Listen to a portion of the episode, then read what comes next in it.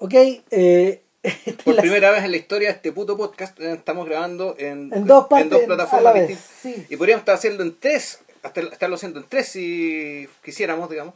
Claro. Porque tuvimos un leve percance, eh, son cosas que pasan. un percance de dos horas, más o menos, no, una hora y cuarto. No, tan largo. bueno. Lo que pasa es que grabamos el podcast de, de Farowski y, y resulta que lo grabamos en un, en un, en un soporte conflictivo, es decir, eh, el soporte que, que está usando SoundCloud en este momento SoundCloud está con problemas. Está con problemas porque, por básicamente porque usa Flash y Flash está en guerra con Apple, el computador que tenemos es Apple. Y así que a todos los involucrados les podemos decir que vayan la, recon- la reconcha de su calcada, madre, weón, y que nos, porque perdimos un podcast completo por su culpa. Así y que ahora, bastante bueno. y ahora estamos haciendo magia, que estoy puta grande. Vamos a ver si nos queda igual de bueno. Eh, chucha, puede, puede ser, qué sé yo. Bueno, el tema es que ahora volvemos a hablar de Harun Farowski. Esta vez sí nos van a escuchar, esperemos. Son las eh, 21 con 25 del día domingo. 15, 17. 16, 17 ya? Yo creo que 17, sí, 17, hermano. Sí, 17 de agosto. 17 de agosto del año 2014. Sí, eh, esto es Civil Cinema número 180 y... 3, Tres. 84. Bueno, sigue hablando tú mientras lo busco. Claro, y nada, pues, como les habíamos comentado, entre medio se nos muere Farosky y eh, la idea de este podcast, a ver, en vez de hacer una revisión apurada de, de, de- del, del eco que Farosky ha tenido como en, en su pequeña pero fiel audiencia en Occidente, eh, nuestra idea era mm, desde el principio tratar de tomar eh, distintas etapas en la, en la carrera de este en la carrera de este realizador. De este cineasta. Que Claro. digamos un poco de dónde salió él. Él es alemán, Sí, primero, eh, hay que saberlo. pero es nacido en Checoslovaquia. O sea, él nació en las zonas que eran conocidas como los sudetes checoslovacos, es decir, eran zonas que pertenecían políticamente a, la a lo que era Checoslovaquia en aquel entonces, pero de población alemana. Claro, O sea, la gente que fue a saludar a Hitler cuando Hitler se tomó, digamos, los sudetes a la mala. claro, son esta gente que también aparece en Shoah. Algunos, sí. Sí, Sí, Fíjate, claro. Gente alemana que vive ahí. No, es que yo acuerdo Sí. que pero no, pa- pero no pasan por República Checa. si Sí, en algún era- momento sí, pero muy marginal porque es casi todo Polonia, ¿no? Eh. Pero bueno. No, bueno, y una vez hablamos de la película esta de. de, de una película de. del director de Marqueta Lazaroa. Claro, Que él hizo una película que yo comenté aquí muy a la pasada, que era sobre precisamente eso, sobre. eh, la- una película donde los, entre comillas, los malos. František sí, y donde los malos eran precisamente alemanes de los sudetes que cuando pierden la guerra a los nazis, que se hay gente que se quedó sin nada. Ya, Hay gente que no pudo volver a Alemania, Alemania está hecha a pedazos y en su propia República Checa, donde ellos, donde ellos vivían, en Checoslovaquia, donde ellos vivían, ya eran vistos como el enemigo y puta cagazo. Nada, el padre de, de Arun Farosky era indo-alemán. Ya. Y de hecho, la familia de ellos vivieron en, en la India durante un tiempo. Ya. Eh, no estoy seguro exactamente en qué, en qué etapa, probablemente eh, en la primera etapa de la posguerra y Farosky vuelve a Alemania, eh, a una Alemania que, que es claramente la Alemania federal, que es sujeto central de una gran parte de su filmografía. Ahora, eh, nosotros vimos varias películas de distintas épocas, como, como lo... Y esta vez sí vamos a hablar de ellas en orden mejor, ¿no? Porque Es la que- reacción nos desarrolló un poco el No, cuento, o sea, pero, pero fíjate que fíjate que yo encontraba que, que en el fondo, en la medida de que cada película tenía vasos comunicantes, servía Sí. a hablar de una forma o de de, otra. de ir y volver, digamos. claro, lo central, lo central es que Farosky es de estos personajes menos conocidos del nuevo cine alemán. Este señor O sea, él es contemporáneo de generación de Wenders, de Herzog, Sí, digamos, claro que sí. Eh, y de de, De Fassbinder. de Fassbinder y, y un poco menores que Margaret von Trotta, que Volker Schlondorf y que Alexander Kluge. Kluge, de Kluge, Claro. ya. que de hecho eh, Kluge es uno de los maestros de, de Farosky Ya. y, y cada vez a uno le queda como la sensación de que Kluge que es un personaje del que yo, o sea, yo he visto apenas una película y Yo no he visto nada claro, eh, hay gente que lo considera el centro del canon este sujeto del canon alemán. claro, al centro del neocanon alemán de este, de este canon de la posguerra este, Kluge es un, es un abogado Ya. que, que comienza a hacer películas a mediados de los 60 un poco antes que estos otros porque es bastante anciano él, él, él sí, él sí es mayor Él está vivo. Sí, está vivo. Está vivo y sigue haciendo películas y todo. Ah, un crack. El que no está vivo es otro contemporáneo que también es una figura muy querida por estos sujetos, que se llama Werner Schroeter. Ya, ah, no lo oigo. Claro, que, que él también es un... la, la pega de Werner Schroeter en cierto sentido, igual que la de Kluge, es media parecida a la de Jodorowsky, porque son personas que en realidad no realizaron películas eh, narrativas. Ficciones, ya. Claro, y, pero tampoco exactamente documentales en el sentido eh, de la palabra. Es decir, documentales con un argumento, con un tema, o sea, las preocupaciones de Schroeter eh, y, y de, de- de ahí otro sujeto más que se llama Hans-Jürgen Sieberberg, eran un poquito distintas. O sea, tenían que ver, tenían que ver como con la mm, tenían que ver como con el lenguaje, el lenguaje audiovisual en sí. Sí, ahora, si uno, poniéndose poniéndose un poco tirado, digamos, de mi parte, yo creo que en realidad el, el verdadero maestro de todos estos gallos, eh, la inspiración eh, la inspiración profunda de toda esta gente es Brecht. Seguramente, o Es sea, la- de todas maneras. Claro, el, Porque hay- la hay- noción de un arte intelectual. Claro, porque hay, hay vasos comunicantes, hay, hay, hay, hay,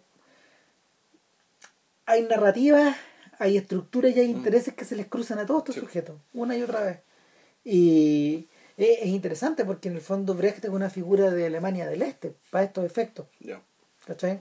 O sea, claramente era un sujeto que tenía que tenía toda una historia pre-segunda guerra, pero, Claro. pero el, el, el Brecht y Heiner Miller, que es el otro, el otro maestro que viene de- por el otro Que lado viene del lado del muro, claro. Claro, eh, son personas que lo influyeron mucho. De hecho, eh, cabría decir desde ya que gran parte de la aproximación que Farosky hace a la economía, que hace a la tecnología, eh, a la historia y a la naturaleza del medio audiovisual es marxista.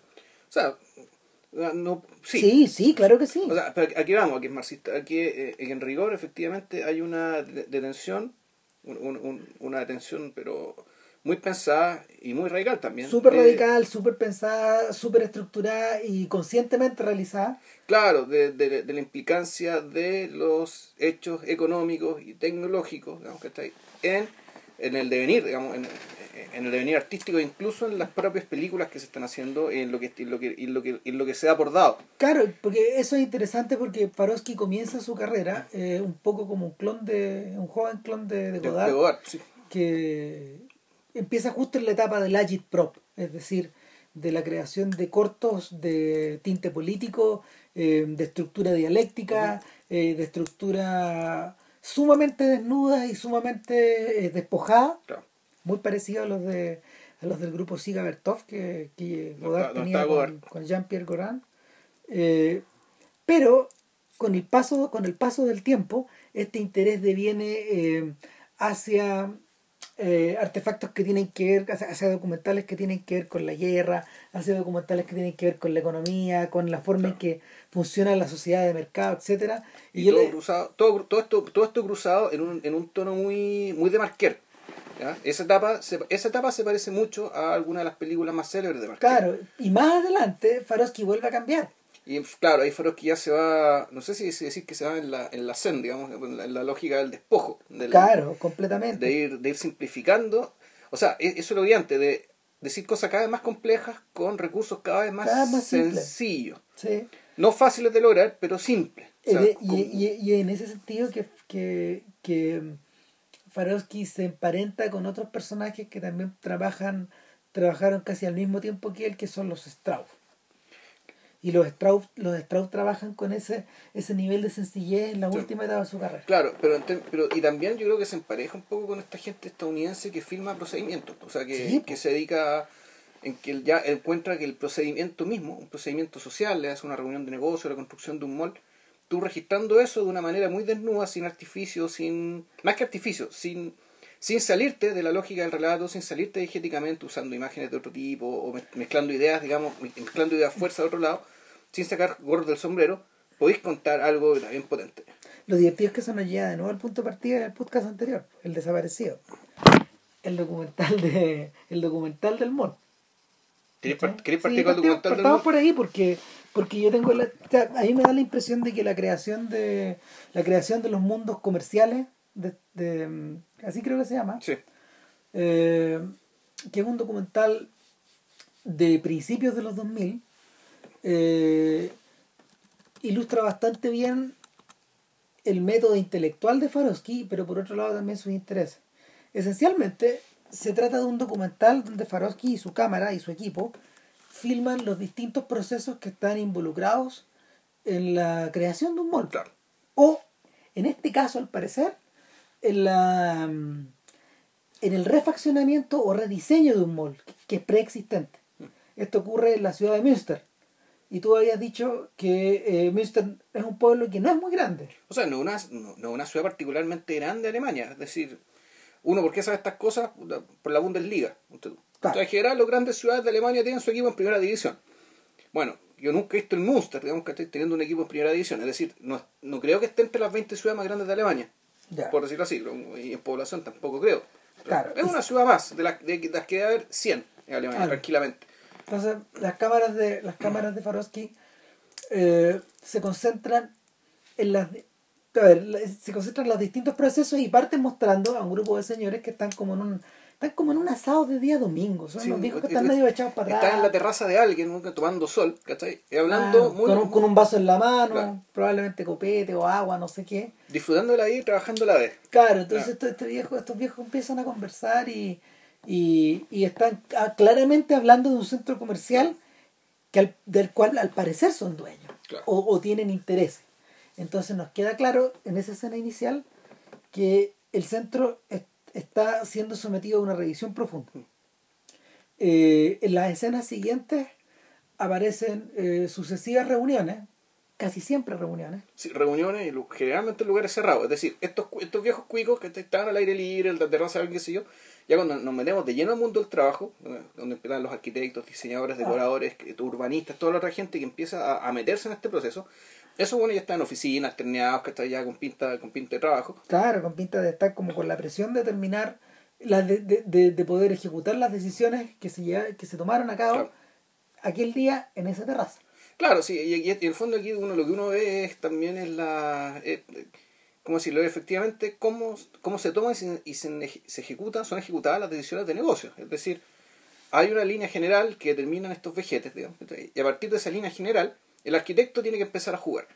El, Claro. el arquitecto logra ciertas cosas y sobre esas cosas tienen que empezar a jugar otros tipos que están más abajo en la cadena. Entonces, Los decoradores, los dueños de las tiendas, y así. la sensación que uno tiene es que Farosky empieza a bajar, Claro. a bajar. Entonces vemos la reunión con los diseñadores y, O sea, entre que bajar y, y ponerse más y, específico. a- y a- y achicarse Claro. y, y- y concentrarse, y ir a lo... Claro, eh, A lo más es, particular. es decir, pasamos de la reunión de eh, los arquitectos que están tratando de entender por qué eh, la entrada principal del mall No es lo más concurrida. No es el lugar por donde entra mayor cantidad de sino gente. que la gente entra por otro lado. Entonces aquí nos metemos con el tema de la tecnología. ¿Cómo sabemos que la gente no entra por un lado, sino que entra por el otro? Bueno, porque Farowski te muestra que efectivamente hay un contador en las puertas. Una cámara que está cenital. Y ahí tú te empiezas a dar cuenta de que el de que estos objetos, o sea, estos, estas construcciones, estos malls, en rigor están sometidos a un escrutinio tremendo. Y fondo y son eh, son construcciones elaboradas digamos, con principios conductistas y con metodologías conductistas muy, muy, muy desarrolladas, muy, muy minuciosas, porque a la larga, aquí hay que darle buenas razones a la gente para meterse un mall.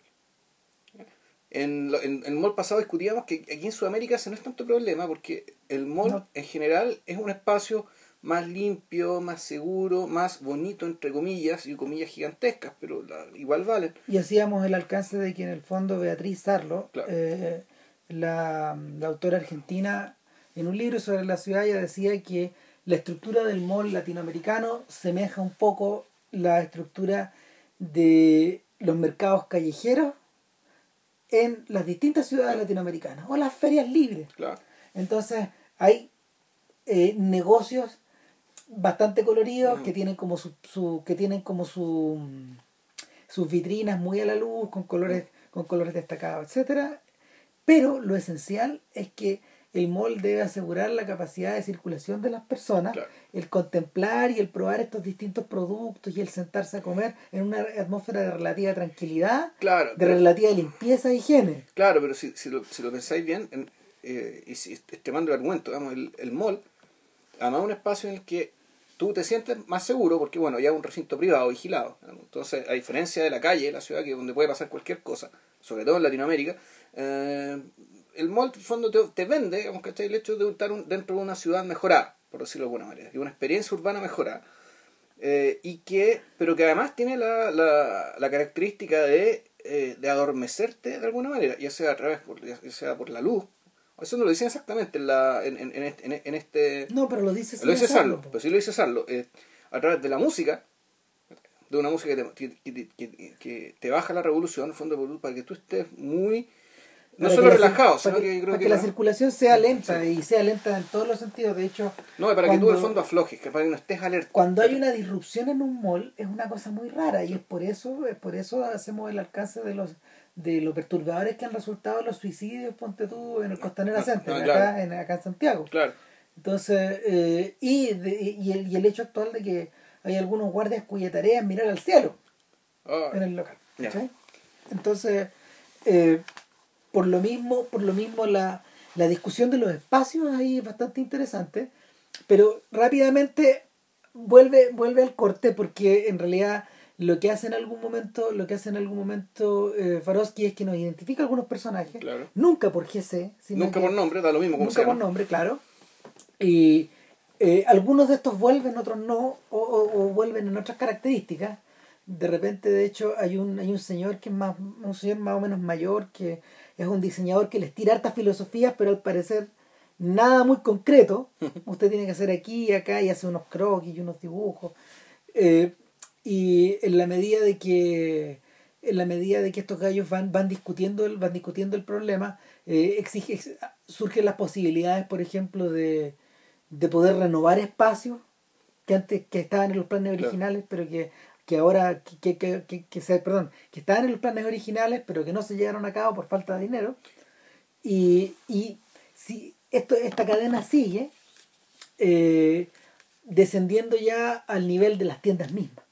O sea, primero está el tema estructural, es decir, cómo va a estar el mall, en qué sentido van a ir sus pasillos, por dónde van a estar las entradas principales, y tal, Después nos metemos al tema de eh, los espacios interiores, es decir, los pasillos internos, cómo va a estar, cómo van a estar, eh, cómo está orientado y qué tipo de, eh, de letreros va a haber, porque hacen incluso un estudio de, de, qué es lo que mira la gente cuando recorre el pasillo.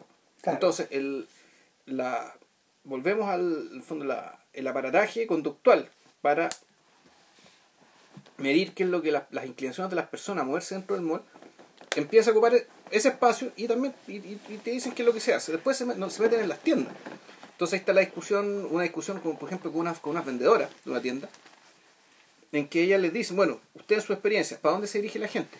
¿Qué es lo que hace? ¿Qué es lo, Y además está la discusión de la tienda que es el que, era, mi parte favorita de la, del documental, que también, porque es sobre que llega un momento en que pensando en cómo tiene que ser este espacio dentro de esta tienda en particular, se, se, encuentran, se, encuentran, se encuentran al final discutiendo, bueno, ¿qué es lo que vende? Que es, igual es la historia de esta tienda.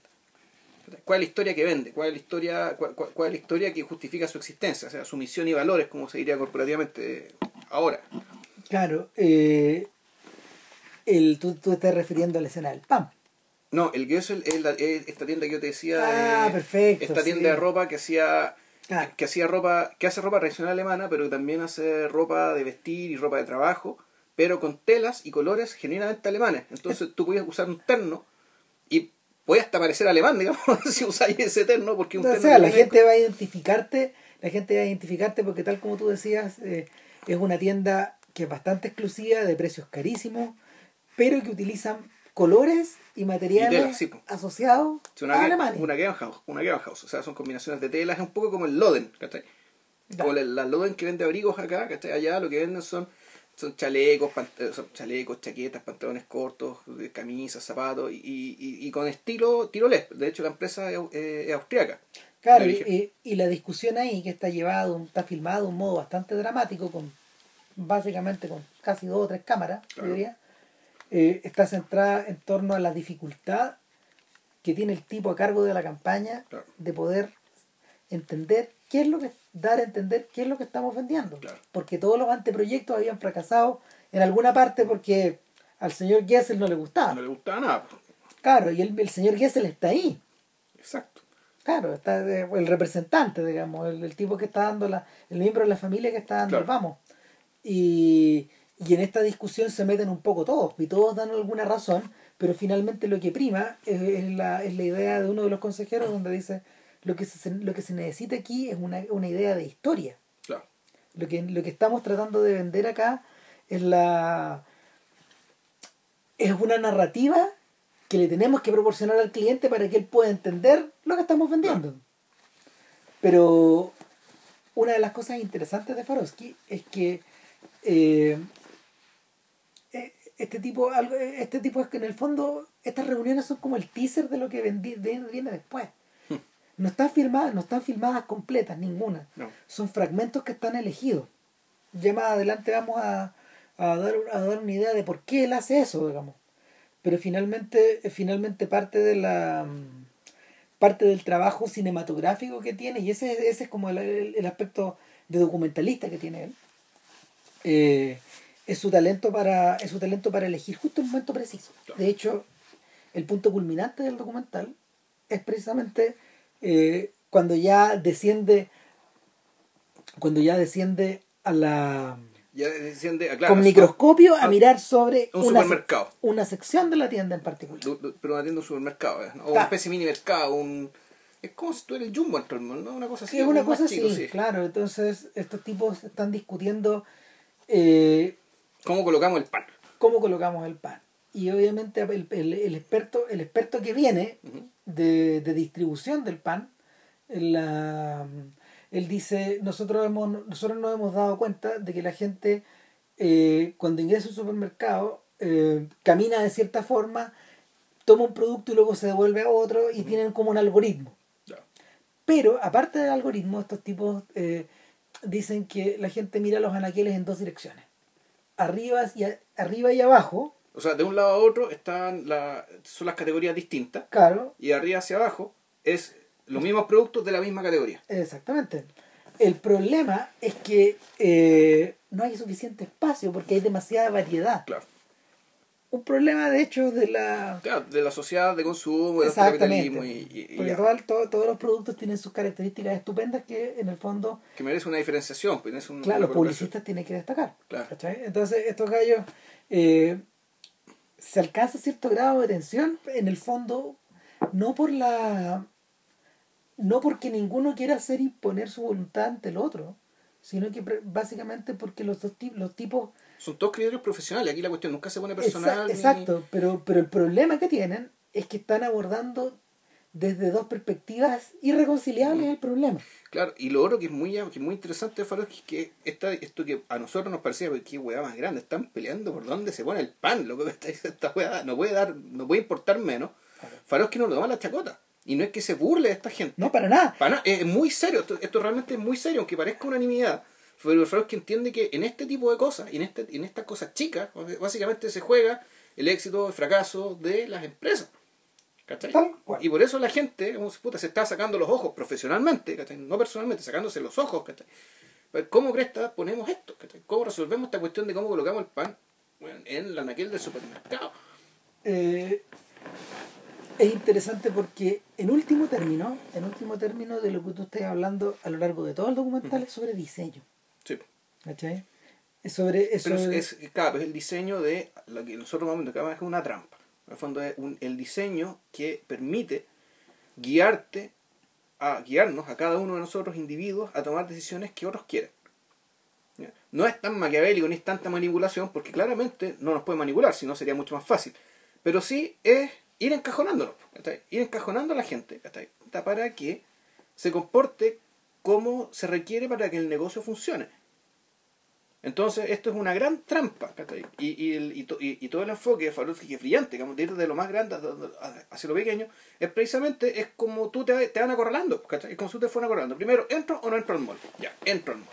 Toma este pasillo, toma este otro. Ya, Claro. toma este pasillo. Me meto a esta tienda, me meto a esta. Me meto a esta tienda. ¿Qué es lo que miro aquí Claro. eh, y qué es lo que no miro? Exacto. Eh, ¿Dónde encuentro el producto que ando buscando? Claro.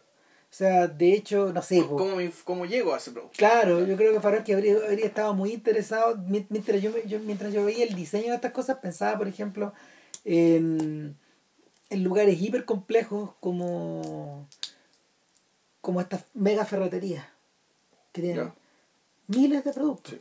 y donde uno va a buscar determinada cosa y es una especie de rastreo de detective que le preguntáis a fulano, de que le preguntáis a sutano, y te conducen un poco a la meta. Claro, es que ahí es un poco distinto, porque el, ese lugar, ahí la gente no va a pasear. La gente va a comprar. O sea, aquí, aquí yo necesito un clavo, necesito tres martillos, necesito un winchelador, necesito lo que sea. Bueno, es, y llegáis. es parecido al tema del supermercado. Claro. En ese sentido se parece un poco al tema del supermercado, donde más que no, no importa tanto que llegues al. No importa tanto que llegues al lugar, sino que una vez que estés ahí, compres una marca y no la otra. Claro, no importa tanto el, que- no importa tanto el paisaje que vas mirando, sino eh, el sino el producto que estás necesitando. O sea, en el fondo es un metro cuadrado de tensión que tú tenés. ¿cachai? Cuando tú vayas al Home Depot o al, o al, o al Home O Center, lo que Easy, o ese sea, o al tipo de Easy, el, claro, tu, tu, tu, expanda, tu expanda tensión es un metro cuadrado. Es decir, tú, hay un metro cuadrado que te interesa, ¿cachai? que es donde están más o menos las cuestiones que hay a buscar. Claro. Y ahí entonces, efectivamente, en ese metro cuadrado tiene que estar puesto de tal manera que, puta, que, Yo lo que pueda ver. Que yo lo pueda ver.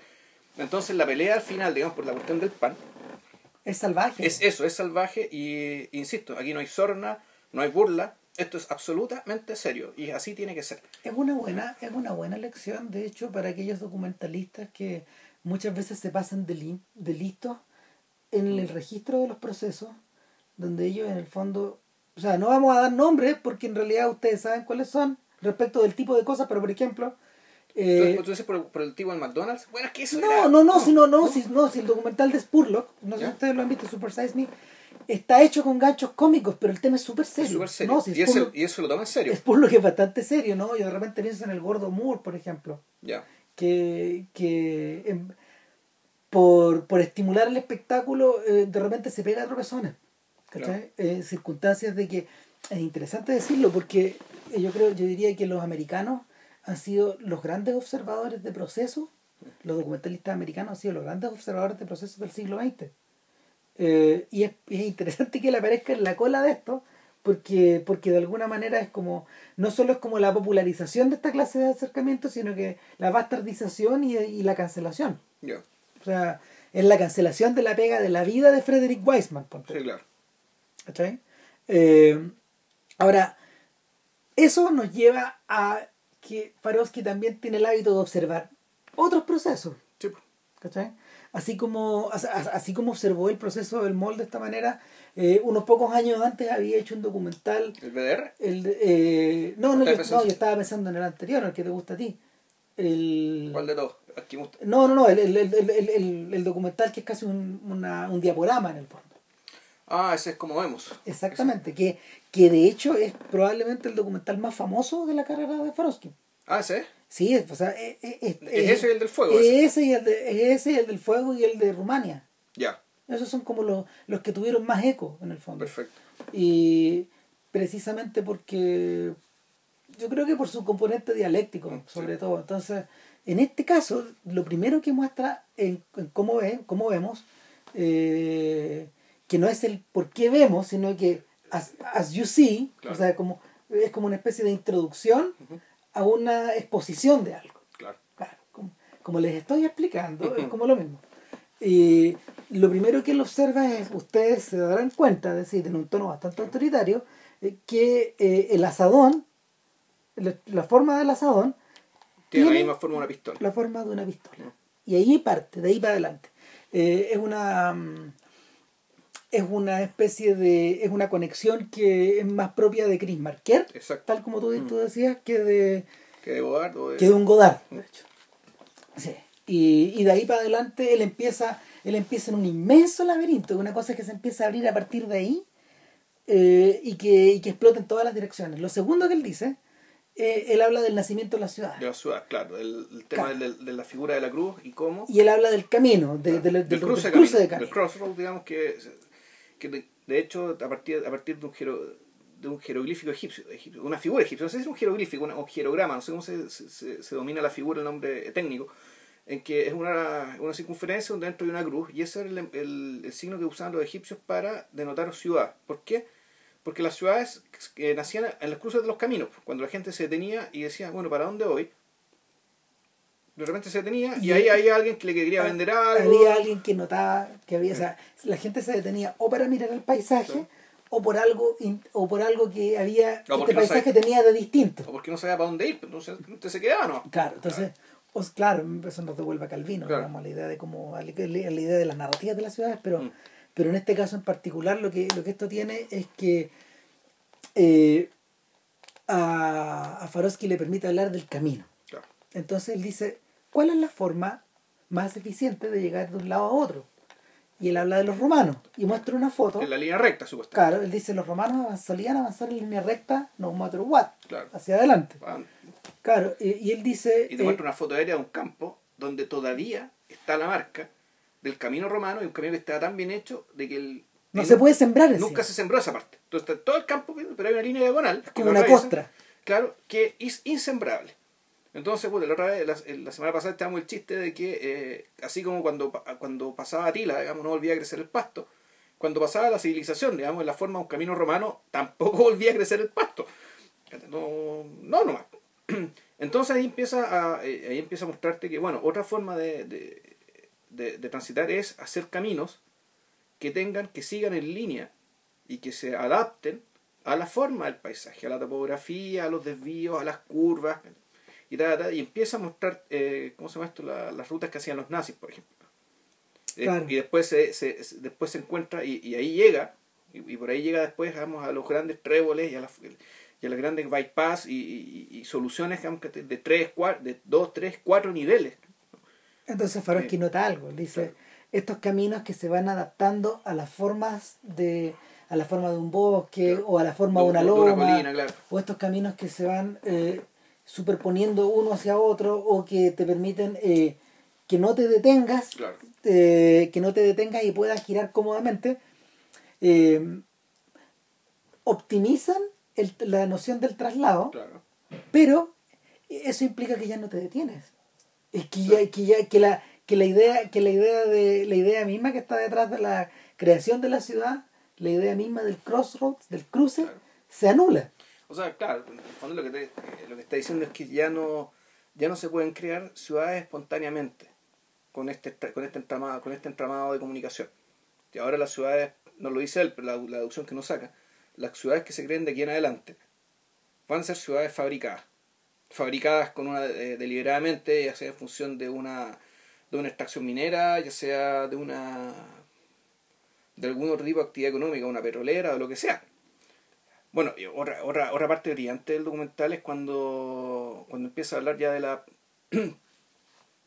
de cómo, y esto parte con la idea inicial, de cómo la creación y la gran creación y la gran producción de una u otra manera siempre está asociada con la muerte. Entonces la primera, la- el documental parte con esta constatación de la de, de, la semejanza entre la, la pistola y el asadón, pero después se va tú, con la línea de montaje. Y como la línea de montaje de Ford, en el fondo, está inspirada en la línea de desmontaje de un ser vivo que es el matadero. Claro. Y volvemos a la idea de las curvas. ¿Por Claro. qué? Porque los matarifes, eh, los matarifes solían eh, faenar a las vacas siguiendo la forma de los músculos.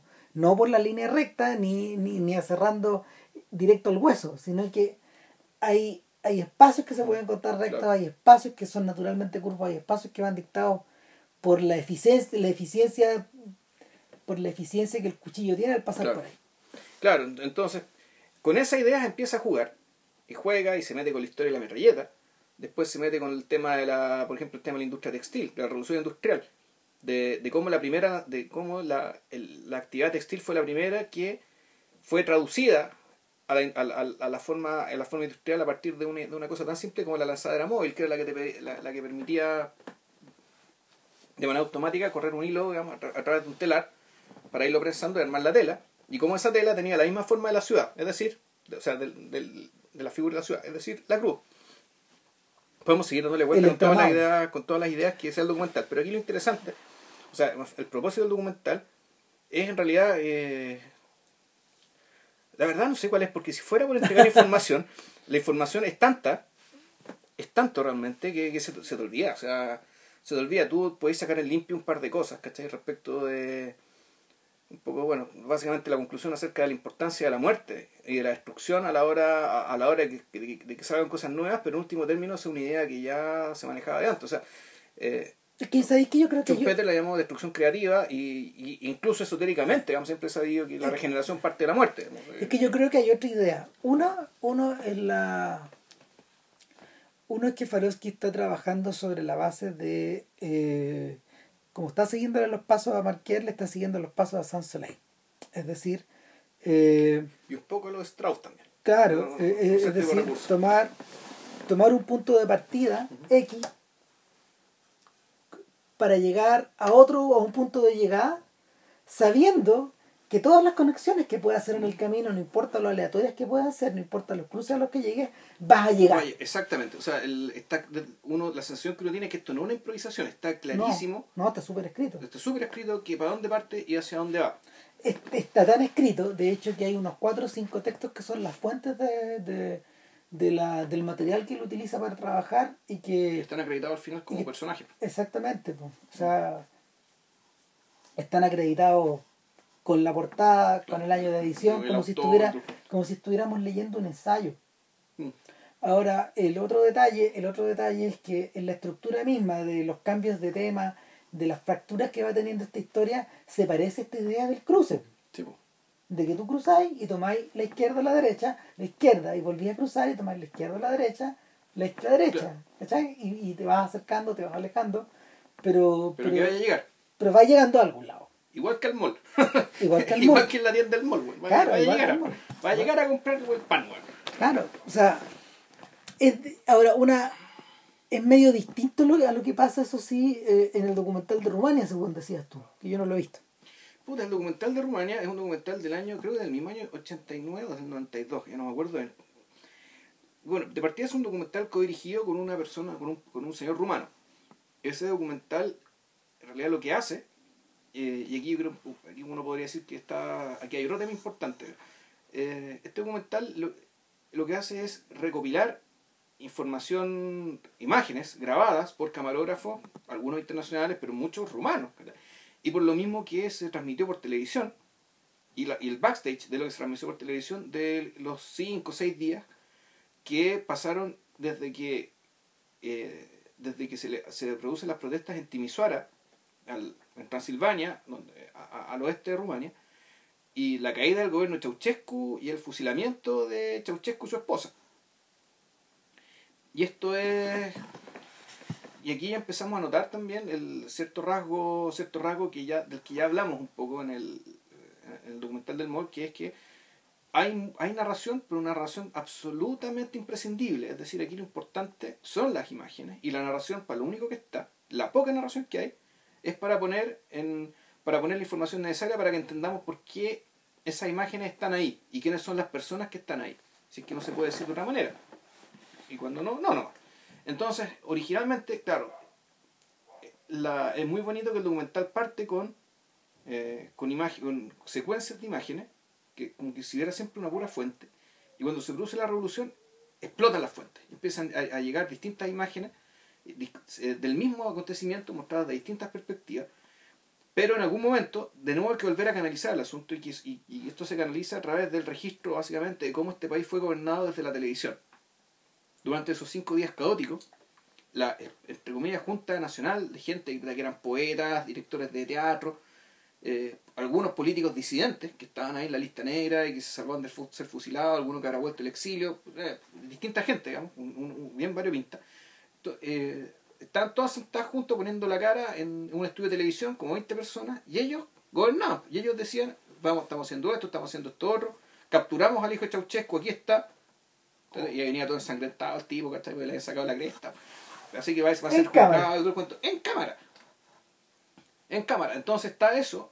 Eh, ya alternado con ciertas bambalinas, con ciertas discusiones que hacemos para acá, que hacemos para acá, y la cosa termina ya con, eh, con el juicio de los Ceausescu, pero que en realidad lo que se está mostrando no son las imágenes del juicio mismo, sino que son las imágenes de un montón de gente que está mirando el juicio por la tele.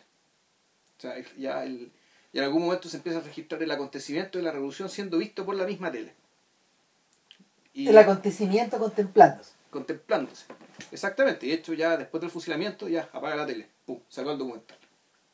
Y eso sería todo. Entonces, el, los videogramas de una revolución, bueno, se llama así porque efectivamente, o sea, esto es Una, la revolución entera contaba con las imágenes que lograron ser capturadas en el en, en ese en ese acontecimiento.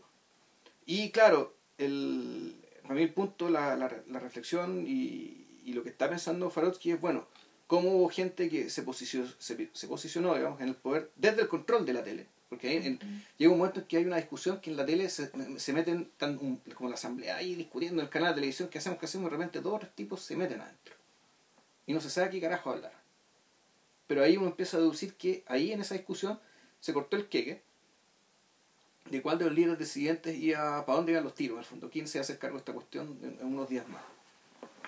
Y al mismo tiempo está lo otro, y, y es realmente impresionante, que es cómo un país es gobernado desde la televisión. Gobernado desde la tele, y por lo tanto, esas imágenes que están ahí ya tienen un peso completamente distinto. ¿Mm? Ahí me, a, partir, a partir de lo que decís me acordé de que en realidad uno de los géneros más populares de la literatura moderna son las narraciones de revolución. Sí. O sea, estamos hablando de, Lamartine, de, de Chateaubriand. De claro, y, y, en tiempos modernos todos estos libros acerca del estalinismo de. Eh, y que... La estación de Finlandia. Eh, todos, claro. todos, todos, todos, estos libros. El, entonces, este, este, esto vendría, vendría a cumplir una función similar. ¿Sabéis que no, no porque, porque, ¿Sabéis por qué estoy pensando? Porque en el fondo, eh, sí, por, por, sí y por no, digamos, eh, el, la, transmisión de, la transmisión del juicio de Saddam o la transmisión del juicio de, de Milosevic o, o los bombardeos que se realizaron en determinados momentos que estaban transmitidos en vivo, etcétera uh -huh. son, son, son cosas posteriores a este documental, pero que en el fondo lo van refrendando. Eh... De hecho, gran discusión, gran, a partir de a partir de los bombardeos en la primera guerra del Golfo es que estamos mirando una guerra en vivo claro.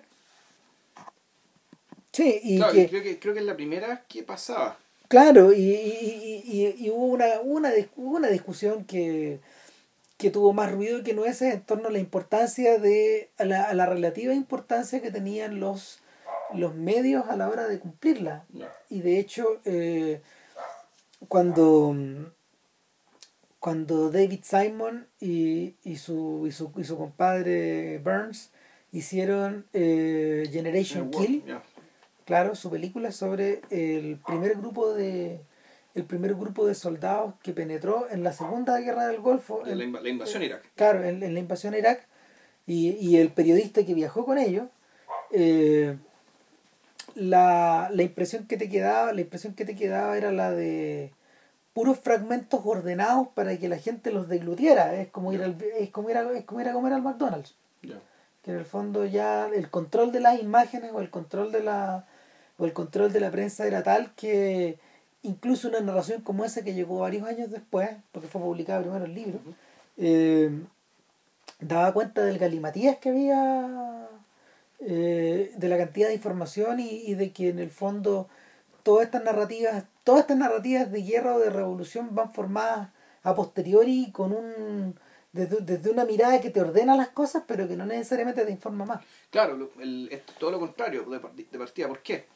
Porque aquí las imágenes realmente están solas aquí lo único que hay es decir aquí no hay no hay un no hay relato no sé si me entiende o sea no hay un relato al menos explícito no hay un relato de alguien que ponga en palabras que, que te cuente la revolución en palabras y que tú uses las imágenes como apoyo. Aquí es al revés. Aquí las imágenes son las que te cuentan las cosas. Y lo único relato que hay, más que relato, es eh, hacer los puentes entre una cosa y la otra. Punto. El resto es la imagen en vivo que está ahí. Entonces, el, yo dudo mucho que, eh, que se reporte eh, y que se informe acerca de una guerra o un, de, un, de, un, de, un, episodio como este, digamos, o Gaza o lo que sea, como, como lo que hizo Farotsky con su co-director rumano digamos, en esta película. Yo creo que ya no, porque está todo controlado. No se puede, o sea, no se puede. O, bueno, además de estos señores lo hicieron a posteriori, es decir, agarraron las imágenes mm. y armaron su cuenta, y buscaron imágenes por todos lados, son millones de fuentes. En ese, en ese sentido se parece un poco al documental de... ¿Al de Ridley Scott? No, se parece, me, me recordó, fíjate, ahora hago la asociación al documental de, de Marquer del Fondo del Aire Rojo, Ah. un documental hecho sobre la base, Sobre la base de pedazos. de muchos, muchos, muchos recortes, aunque ahí, claro, es Marquette, por lo tanto, hay un rela- hay un narrador. Llega un narrador, eh, llega un narrador con mucha intención, con mucha intención además eh, eh, de palabras, ¿cachai? O sea, que, que, que, que cuenta, la, la- que cuenta la, la- la cosa en palabras y que interpreta las cosas ahí mismo. Digamos, que Farol, sin cambio, eh, no hace, no interpreta ni una weá, ¿cachai? O sea, dije, dice, loco, vean, bueno, este señor está acá, este señor está acá. Es que volvemos a la idea de que el sujeto es poco obtrusivo, po. y ahí eso se ve bastante en este otro documental famoso del el Leven, BDR. cómo se vive en la República Federal Alemana, que Claro. es como de que está, está estrenado en 1990, pero que es contemporáneo de la caída del muro finalmente. Sí. Y, y es un es un documental que simplemente se limita a mostrar procesos. Eh, En este caso, no hay narración. Son procesos de disciplinamiento y de instrucción, algún tipo de instrucción física y corporal. Es decir, eh, cómo comer, cómo cruzar la calle, Claro, cómo- y- o, o también cómo conducir una entrevista de trabajo o cómo realizarla tú como entrevistado. pero es distinto a la perspectiva del manual. Claro, Esto no es un manual. Tú estás observando a la gente que está siendo instruida. claro, exacto. Es decir, nosotros vamos y vemos a los niñitos de jardín infantil con el profesor o la profesora a cargo y les dicen, llegan hasta un cruce que es un cruce que es falso, digamos. Claro. Mira a la izquierda, mira a la derecha, ahora pasen. Y es una especie de, tal como tú dices, de condicionamiento, Claro, de, de adiestramiento o de enseñanza acerca de las distintas particularidades que tiene la vida de una ciudad. Eh, te lo comentaba en el podcast perdido que me hacía acordar con- por la cantidad de escenas que este documental tiene de gente en oficinas sentada frente a un escritorio. Me acordaba de lo que decía John Cleese, de, Claro. de la propensión de Monty Python de, de, de filmar o de escribir sketches donde un tipo entra a una oficina, Claro. se sienta delante de él hay una persona en un escritorio que le dice, etcétera. claro. Claro. ¿Y por qué? Porque, bueno, en el caso, en el caso de los Python, ellos pa- para ellos eh, prácticamente toda una la experiencia del siglo XX estaba concentrada en eso. Claro, o sea, el- el- la experiencia kafkiana y la burocracia. En el fondo, eh, enfrentarte con, la, con, una, con una organización ¿cachai? que te va poniendo barreras a través de burócratas eh, vestidos de eterno, digamos, ¿cachai? En, un, en un escritorio para básicamente decir que no puede hacer gran cosa por ti o para generarte problemas y que, bueno, de hecho es el tema de Brasil, Claro, un poco de, de la película de la que hablaremos en un podcast siguiente. eh, claro, entonces el, el punto acá, el punto acá es que Farotsky eh, gasta bastante tiempo, gasta bastante tiempo en escenas donde una persona va a postular un trabajo Claro. O va a presentar una renuncia eh, y, y son adiestramientos para personas que son las que están sentadas detrás del escritorio. claro, ¿Cómo reacciona ante este tipo? ¿Qué- claro. ¿Cuáles son los pasos a seguir? O sea, ahí está el tema de la, claro, de la, en realidad el protagonista aquí es la simulación. Es decir, en la, simulación en parte es como el simular, eh, es, es simular en, en un espacio, en un espacio de, no de riesgo, un espacio protegido, ¿cachai? algo que va a ocurrir en la vida real, para lo cual se te está enseñando.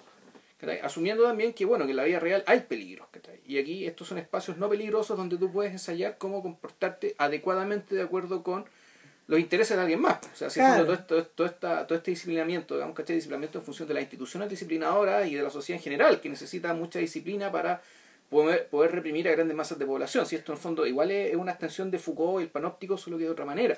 Desde el punto de vista cinematográfico, por ejemplo, tiene mucho interés una escena donde Farosky, como usualmente, empie como usualmente empieza sus escenas, las empieza en la mitad del proceso. Claro. Y, y es un tipo que está haciendo, está agrediendo a una mujer de una manera muy violenta Claro. y hay unos policías que lo están sujetando y parece que parece que la situación a salir fuera de control. Luego hay un corte y luego vemos a el tipo que estaba agrediendo, que resulta ser un profesor, Claro. que está instruyendo a estos aspirantes o a estos estudiantes de, poli- de la policía sobre cómo reaccionar frente a una persona que pierde los estribos en un tribunal. Ya.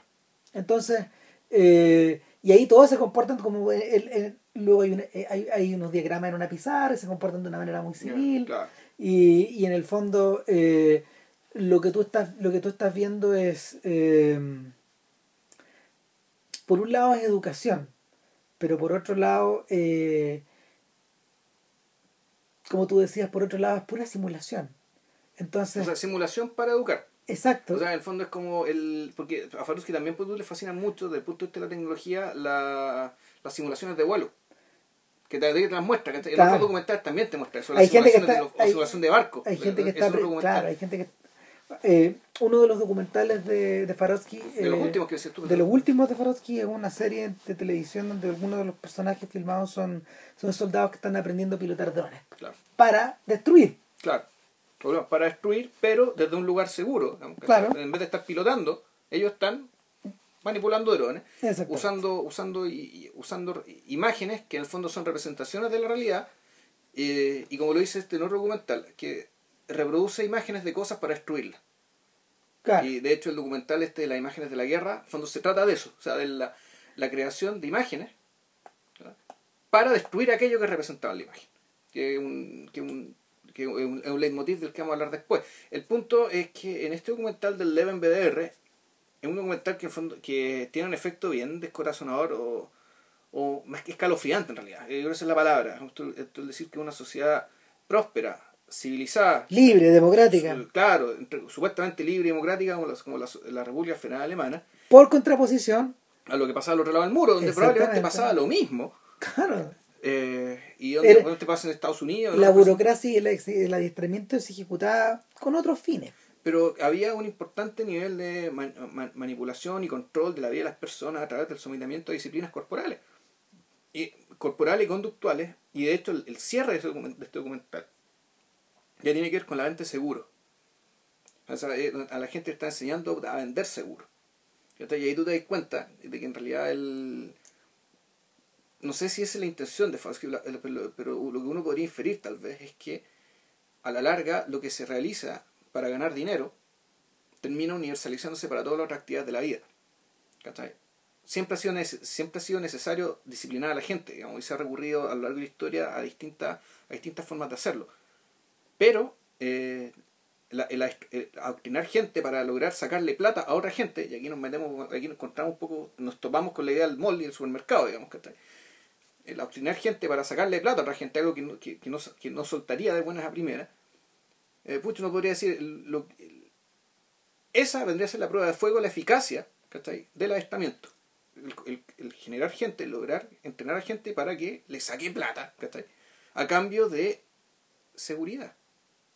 De la sensación de seguridad. es que es lo que pareciera que te han estado Claro. promoviendo durante todo el documental los minutos previos Claro. O sea, es sacarte algo concreto que es el dinero por la sensación, la ilusión de la seguridad. claro Ahora, la ilusión de la seguridad y lo que estamos hablando eh, está detrás de este otro documental de, es el de las imágenes de la guerra, donde precisamente te cuenta una historia que es fascinante, digamos, la del tipo que, eh, de un tipo que estaba colgando, estaba en una, haciendo mediciones de la catedral de su pueblo, que ahí col- colgado, con una, eh, colgado de un cordel, pues, ahí colgado, colgado de la torre, y en algún momento se produce un accidente y el tipo casi se mata. Y esa experiencia le dice, bueno, ¿por qué no puedo hacer esto de una manera más segura? Y el tipo, bueno, efectivamente sabía que existía la fotografía en aquel entonces, estamos hablando de 1850 y algo, 57 creo. Y el tipo saca una foto y las mediciones y se la arregla para usando trigonometría, tu, tu, inventa una máquina, anda a saber, tate. Y logra cumplir la misma función, la misma tarea, a través de una imagen. Y a partir de ahí, el, la imagen está ahí para, que tú no tengas que correr el riesgo para que no tenga, pa- la imagen está ahí para que tú no estés ahí. Entonces, bueno, el, ahí está el Aufklärung. el documental tiene, este- está, su columna vertebral son tres frases. Auf- Aufklärung, la ilustración, eh, quiere decir ilustración. De ahí te cuenta la historia este sujeto que usa la ilustración, una imagen, para hacer su pega de una manera más segura. Pero Aufklärung también quiere decir reconocimiento. Es decir, un avión que vuela le saca una foto a un destino, a un, ¿cómo se llama esto? A un, un objetivo militar, eh, para que, eh, y de lejos, de modo que tú sepas que ese objetivo militar está ahí, pero no tengas que ir allá a ver que el objetivo militar está ahí. Y sobre todo para que después esa misma foto se la pasáis a, otro, a una persona que va a manejar otro avión, un avión bastante más pesado, eh, que va a ir con bombas, digamos, para que efectivamente lo que hablábamos delante, la, la imagen, el objeto capturado por la imagen es capturado para ser destruido. Y ahí el tipo se da en la ola y, y, y te muestra, claro, una foto de una mujer judía en un campo de concentración. Estas fotos que sacaban los nazis. que ellos podían sacar las fotos que estaban ahí porque ellos estaban ahí y tenían todo el, todo el, todo el poder, digamos. Y en algún momento casualmente sale una, la foto de una mujer judía con una expresión muy extraña, como muy desafiante, como de hastío, qué sé yo. Y la y, y, ahí el narrador de, de que ahí se manda un Chris Marquette, ¿cachai? Porque ahí ya empieza a hablar como empieza a hablar con una persona que ya no te quiere transmitir su información. Aunque él trata de hacerlo, pero aquí la cuestión se le filtra. Es decir, bueno, aquí tratan la foto de esta mujer porque le van a matar. O de hecho, aquí esto se trata de mostrar imágenes de cosas que va a destruir. Incluyendo esta mujer. Mostrar imágenes de cosas que ya no van a estar. Que ya no van a estar. Eh, y, no, y, no porque queráis registrarla, digamos, por suerte, sino que tenéis que matarla, digamos, tenéis, que destruirla. Para, eso se crea la imagen. Y, y después, y, y, la tercera pata, cuando dice puta, la ilustración, eh, Aufklärung también quiere decir reconocimiento y habla del procedimiento policíaco, digamos, de reconocer a las personas a través de los retratos hablados y estas como y estas combinaciones de rasgos faciales que te llaman la cara de alguien, que, te permiten reconocer a una persona sin tener que tenerla al frente, digamos, y lo que es bastante valioso es que la persona que esté buscando es un delincuente particularmente peligroso. El, eh, entonces, eh, y ahí el tema, y volvemos, está, hay una simulación en este caso más que una simulación, hay, una, hay un uso de la imagen para lograr un fin también, un, un, fin, un fin ajeno, de nuevo, un fin movido por, por el poder político, por necesidades militares o corporativas. Aquí el tema de lo corporativo ya podríamos dar el salto hacia el documental del fuego inextinguible, que fue el documental que lo lanzó a la fama y un documental del año 1967. Claro, esto es, ahora, la diferencia que tiene el fuego inextinguible, que es, un, que es una pieza de 25 minutos que se puede encontrar en YouTube con muchos subtítulos distintos, eh, esencialmente es la de, mm, yo diría que combatir la propaganda con la propaganda. Ya, pues claro. Eh, ¿A qué me refiero? Que el documental mismo está elaborado eh, como, una, como una vociferante respuesta contra em, el uso que la prensa y el uso que eh, el ejército y el uso que en último término los fabricantes hacían de todo el proceso de creación del napal. La primera imagen es la de un joven Farosky sentado frente a un escritorio. Un escritorio como John Cleese. Claro. Claro, como cuando eh, era, era parecido a, a sus anunciantes de la BBC o a sus lectores de noticias. Entonces el tipo empieza a hablar como si fuera un lector de noticias. Y el tipo dice... Eh, bueno, voy a leer el testimonio de, de fulano de tal. Un señor vietnamita. Claro, y, y el, el vietnamita cuenta cómo, cómo experimentó él y su familia una lluvia de napalm sobre ellos durante la guerra y la forma en que él fue y su, él y su familia fueron quemados. Quemados vivos en el sí, eh, y él les dice, eh, yo podría mostrarles una foto de cómo quedó esta gente. De cómo quedó esta gente, pero es algo que para ustedes va a resultar demasiado desagradable. Y van a dejar de ver el documental y pierde toda eficacia. No lo hice así, pero en el fondo eso Claro, eh, pero lo que voy a hacer es mostrarle el efecto que el napalm puede tener sobre la piel de una persona. No me voy a echar napalm, pero sí voy a encender un cigarrillo y se lo quema en el brazo. En el brazo. Y se lo mueve y se lo quema y se lo quema y se, y se provoca una quemadura. Duelen esas quemaduras. Y el tipo empieza a explicar las características del napalm. No, entonces dice, bueno, esto fue, esta quemadura, una quemadura que se hace con 150 grados Celsius, qué sé yo. Bueno, el napalm quema 3000 grados Celsius. Claro. El napalm eh, arde sobre el agua. Ah, no se apaga.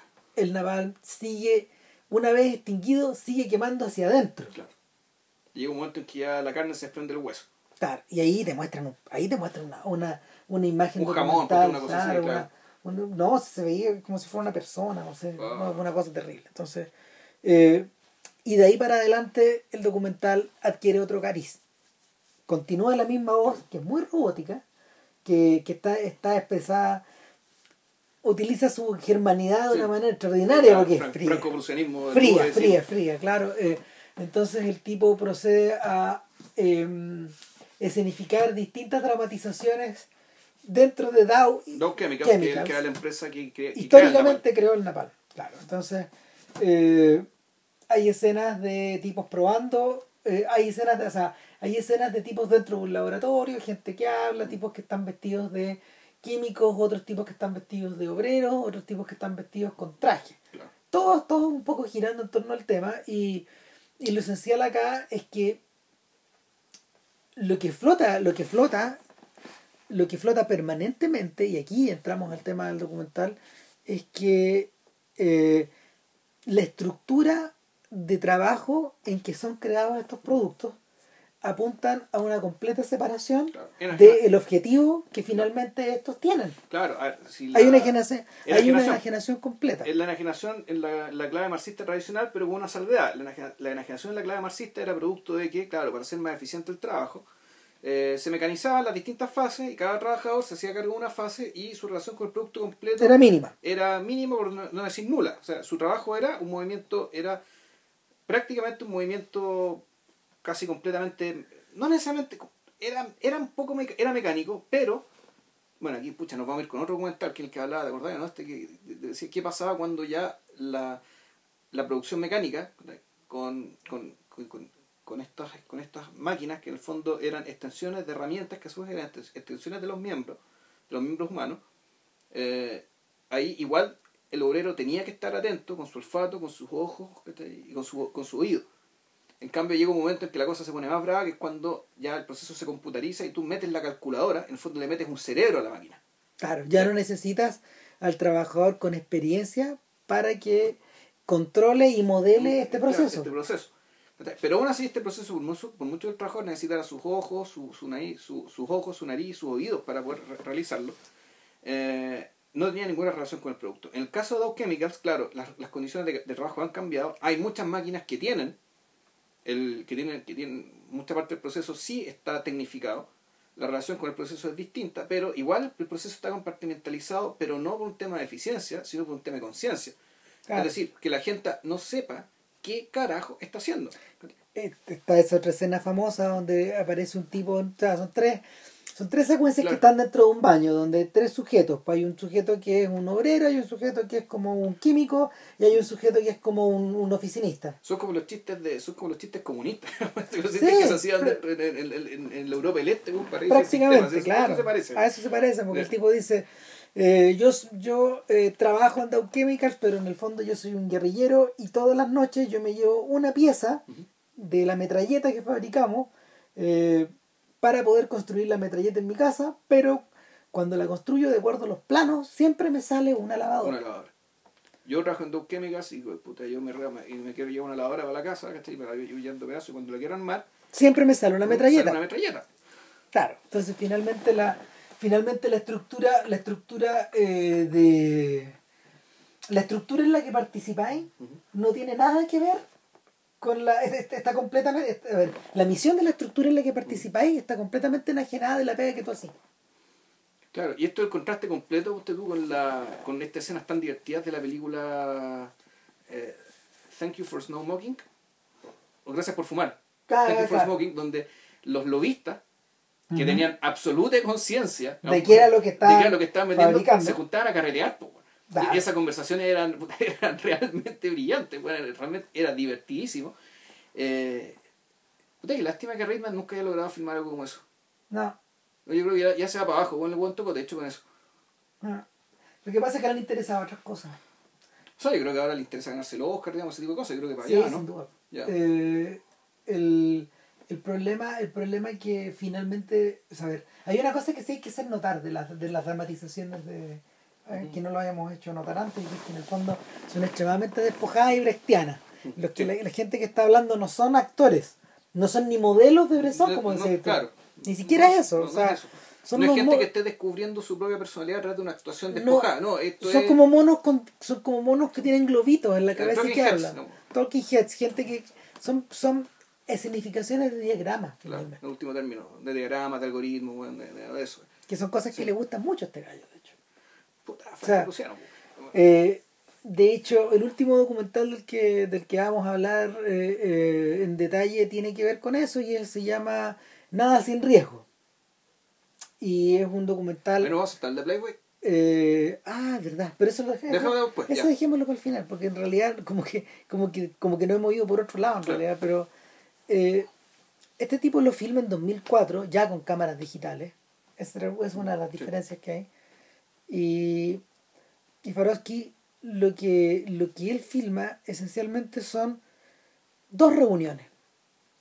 En un plazo como el, el documental dura unos 50 minutos y son reuniones que una empresa mediana eh, que ha desarrollado un, un software que permite eh, medir cuánta tensión puede tener una grúa una vez que está levantando un objeto pesado.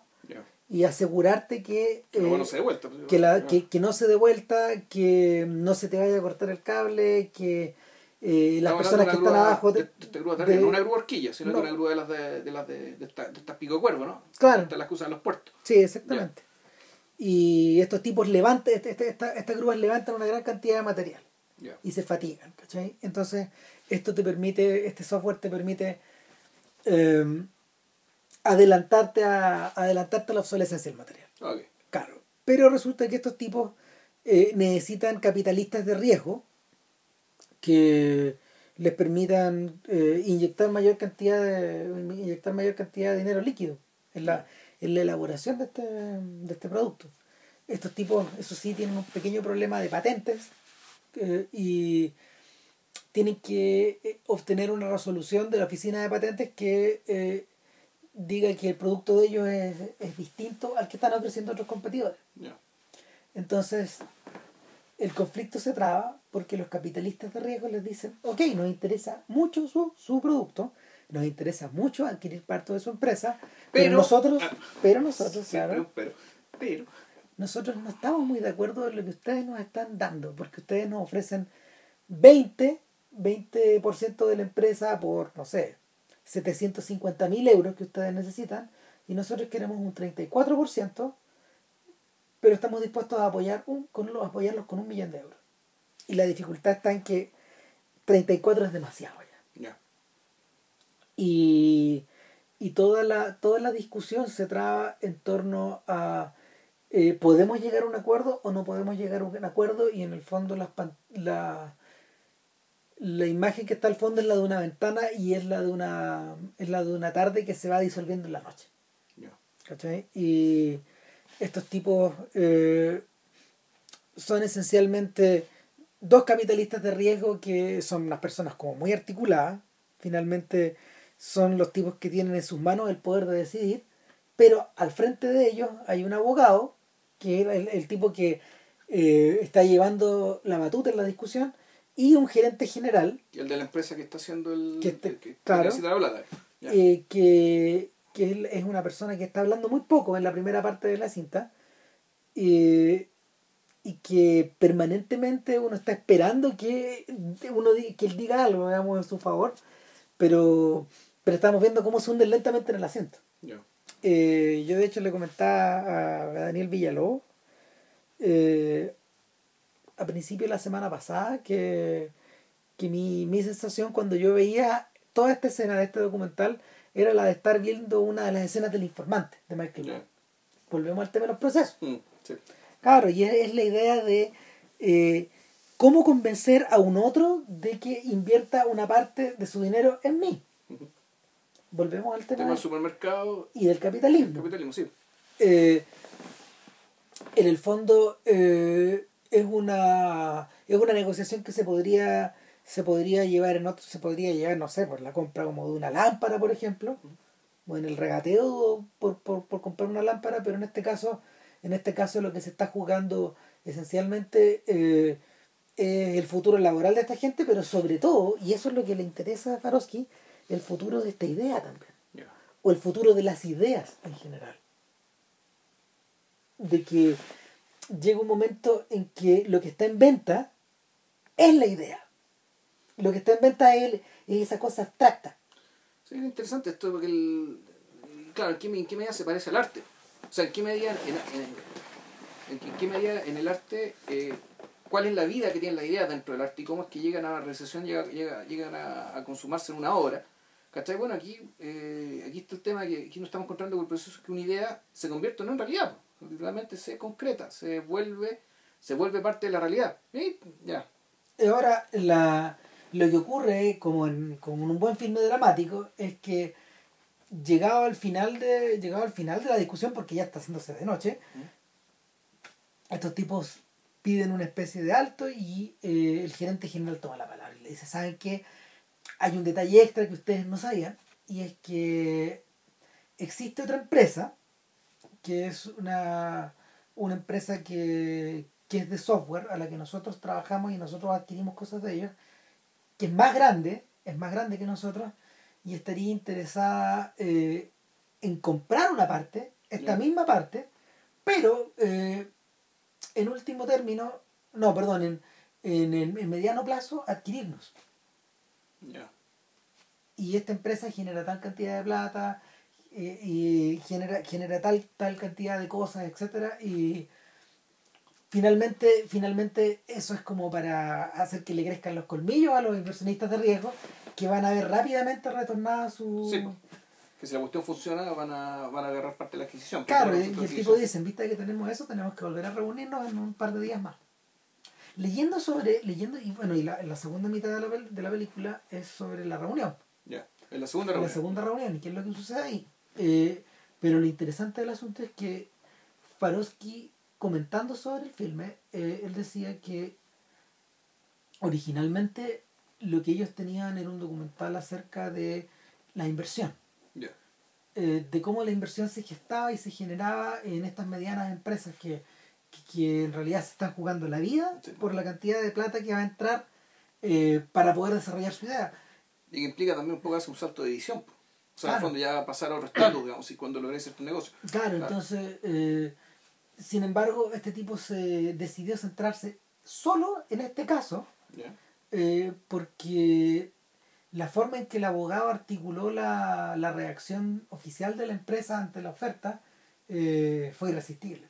¿cachai? O sea, el tipo, el tipo les, les dice abiertamente ahí, fren- frente a ellos, que Ni cagar. que ni. Y eso, y eso cambió las condiciones de la estructura porque finalmente los tipos los tipos estaban esperando un tira y afloja pero lo que lo que lo que tenían por delante era una especie como de No no. no, y un- no era una especie como de partido de ajedrez es una especie de partido de ajedrez en el fondo en que, que todo ha sido una jugada que te bloquea y para seguir conversando tiene que aparecer otra o- tiene Mm. que surgir otra otra otra mm, otro detalle en la conversación ¿cachai? y finalmente finalmente la la estructura de toda esa escena o de esas dos largas escenas en el fondo obedece a una especie de dramatismo que pareciera propio de la ficción Sí. esa es una cosa que es interesante que no están los otros Ya. ¿cachai? no eh, es como si es como si este tipo se dejara un poco seducir por la posibilidad de que estos mismos hechos abstractos narren cosas que también de las que también uno encuentra eco ahora ¿por qué lo menciono? porque durante esta misma década donde- en la que él filmó ese documental eh, empezó a colaborar con otro director alemán que se llama menor que él que se llama Christian Petzold empezó a escribir guiones De ficción. de ficción, directamente de ficción. Y de hecho, probablemente el mayor éxito comercial en la carrera de Farosky haya sido Bárbara. Como guionista. Como guionista, una película que fue una película que fue exhibida con harto éxito en Europa y en Estados Unidos. Yo tuve la oportunidad, de hecho, de verla en Nueva York. Exhibida así comercialmente y todo. Y era un filme acerca de una era un filme acerca de una profesora alemana de la, de la República Democrática Alemana que ya había sido detectada como Disidente. como disidente, que la Stasi ya la había pillado finalmente. Entonces lo que hacen es sacar a este huevito infectado y lo trasladan a región. O sea, la relegan. Es, es- Claro. Aquí en dictadura se hacían las Claro, relegaciones. no es doctora, es profe- perdón, no es Profe- profesora, es doctora. Las médicas, ya. doctor. Claro, y la, y la llevan, la llevan a una clínica y la ponen, la ponen a cargo de un doctor que eh, ella no sabe exactamente si este doctor es un informante de la Stasi o no. Probablemente sea sapo, pues, sea así. Pero, claro, Ya. eh, o, o- o probablemente sea más enredado todavía, tal, vez no sea el doctor, tal vez el tipo que limpia, no sé. Pero finalmente, finalmente lo que tú tenías es una, es una especie de personaje acorralado. Es bien interesante porque en realidad eh, abre una perspectiva completamente distinta a, la, a las otras historias. A mí me gustaría ver más cosas de Petzold y de Farosky para ver qué onda. ¿Cuál es la...? Pa- claro, para el- porque algo de lo que hemos hablado se, se va, pa- se va para allá, no puede no estar. No, Pero no el tema es qué. Claro, Exactamente, yo- yo diría- El qué y cómo. Yo diría que tiene, yo diría que tiene que ver con el tema de lo, por lo menos en Bárbara, yo creo que tiene que ver con el tema de la, la vigi- del- de la vigilancia policial, de los ojos. de los ojos y, y que y que Aufklärung también quiere decir sapeo. Wow. claro. eh, tiene claro tiene que ver con un tema de hacia dónde dirigir la mirada y el y de lo que ocurre cuando las miradas están en todos lados y, y revierten sobre ti Eh, ahora lo interesante de Bárbara es que al contrario de todas estas otras películas es un melodrama está planteado como un melodrama Eh, es algo que si que a ver si lo, lo- de, de repente los que lo han visto se acuerdan o sea es el tipo de melodrama que, que Fassbinder comenzó a dirigir hacia el final de su vida como el de Verónica Foss. Eh, es con ese nivel como de, de tensión de dramatismo de emoción Pero sin glamour. eh, claro, no, sin glamour, sin glamour. Esto está filmado en, en colores y eh, con una paleta, con una paleta como, como media aplanada en el Más fondo. Claro, Ya. claro, pero, pero, pero tiene este elemento como del melodrama antiguo, de que, de que hay ciertas cosas que, que tú sabes cómo se van a resolver. Ya. ¿cachai? Eh, habla, un, habla un poquito también de la. Habla un poquito también como del aprecio que estos tipos también tienen por las formas clásicas. A pesar de que no las hayan practicado en forma deliberada. O sea, los Strauss, particularmente, ellos le tienen un respeto sagrado a John Ford, por ejemplo. Marquel hasta Hitchcock. Claro. Que, que evidente. Claro. Claro, y, y el y este esta suerte esta suerte de respeto se cuela finalmente por todos lados hasta en la manera como de poner la cámara y en este caso en este caso como que está relacionado con eso y, y ahí nos podemos conectar con En vi- una imagen. una imagen que, que esto es como para el cierre y es un documental como de 25 minutos que también es bastante conocido y eh, Farosky va con su equipo y planta la cámara durante cuatro días en, En, un, un, estudio de fotografía, un estudio fotográfico. en un estudio fotográfico profesional de Alemania donde estos tipos están haciendo un pictorial para Playboy Alemania Claro. y lo que vemos al principio es la imagen de una playa que, que está como pintada en un cartón Claro. Sea, es como un estudio de televisión. Quien, ha- quien haya entrado alguna vez a un estudio de televisión se da cuenta que es madre cartón. Todo es madre cartón. Todos esos colores bonitos, que sea todo brillante, qué sé yo. finalmente es la luz que reflejan ellos Claro. Eh, pero, pero materialmente hablando, es cartón, cholguán y madera. Y estos No más. tipos, estos tipos comienzan a armar con cholguanes y con macizas una tarima. Claro, una tarima y, Y, después luego esa tarima se convierte en un hogar, en una muralla con una, una chimenea. con una chimenea. Todo hecho con madera. Claro, eh, pintado. y- Pintado, claro. eh, Con colores pastel, medio, medio, medio con- fifí, güey. claro, ochenteros, con un Claro. cojín, con unas decoraciones como redondas. Y luego la última decoración que es como la modelo en pelota. Llega la en. Claro, y ahora eh, en esta en estas circunstancias son todos muy profesionales. Claro. Eh, está la maquilladora, está la señora que diseñó el, el este espacio con los cojines y todo, está el foquista, Está, está, el director de fotografía, el que, que, que claro, la luz, está el que- fotógrafo, está claro. fotógrafo. y, y finalmente está esta, está esta chiquilla que adopta estas posiciones que eh, reflejan mejor la luz, Claro. que reflejan mejor su piel, que reflejan mejor... que eh, su rostro se logre la expresión deseada y, sé yo.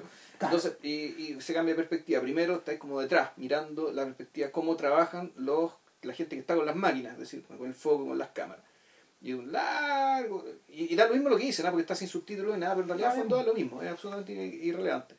Entonces están ahí, o sea, viendo básicamente luchando, luchando por el milímetro de luz o luchando por el ángulo.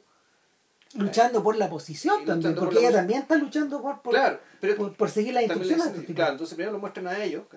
Efectivamente, eh, y eso uno podría decir, en el fondo, lo que están buscando durante tres días, pues esto es muy largo, es buscar la perfección, en último término. Es la búsqueda de la perfección.